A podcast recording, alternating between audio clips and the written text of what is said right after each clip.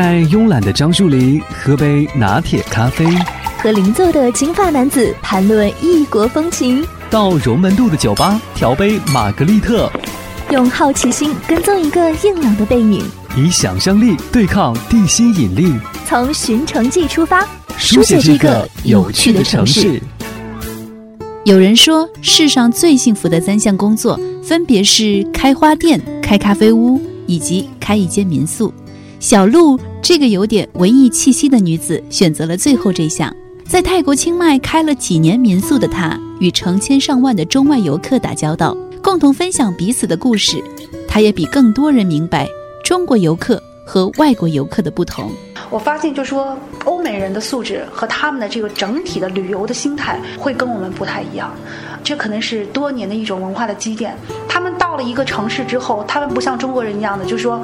我一定要最便宜，这第一哈。第二，我一定要把所有地方全部玩遍来。我反正我就一定不能让时间完完全的浪费，我一定要物尽其用，时间一定要最大化。他们不是。他们很多人来了以后，就是直接就上屋顶露台，就上我们的那个直接的那个无边泳池，然后的话有时候就坐那儿晒晒太阳，到健身房运动一下，然后再去游个泳，晒晒太阳，喝点东西，吃点这个东西，喝点咖啡，然后慢悠悠的去感受。他们不是说我急着去某一个景点或怎么样，也许这是因为他们去过太多的地方了，所以他们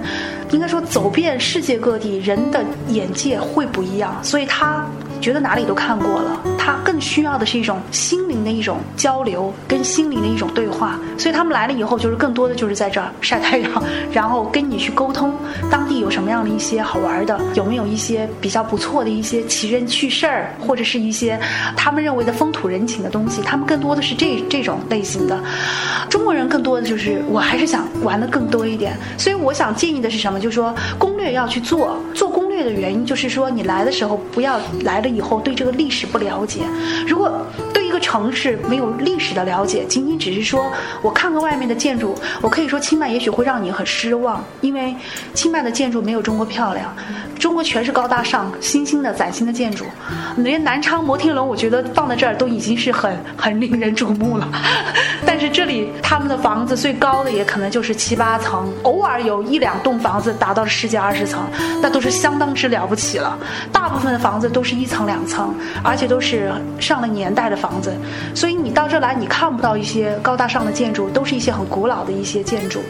呃，因为我是从事地产行业很多年，所以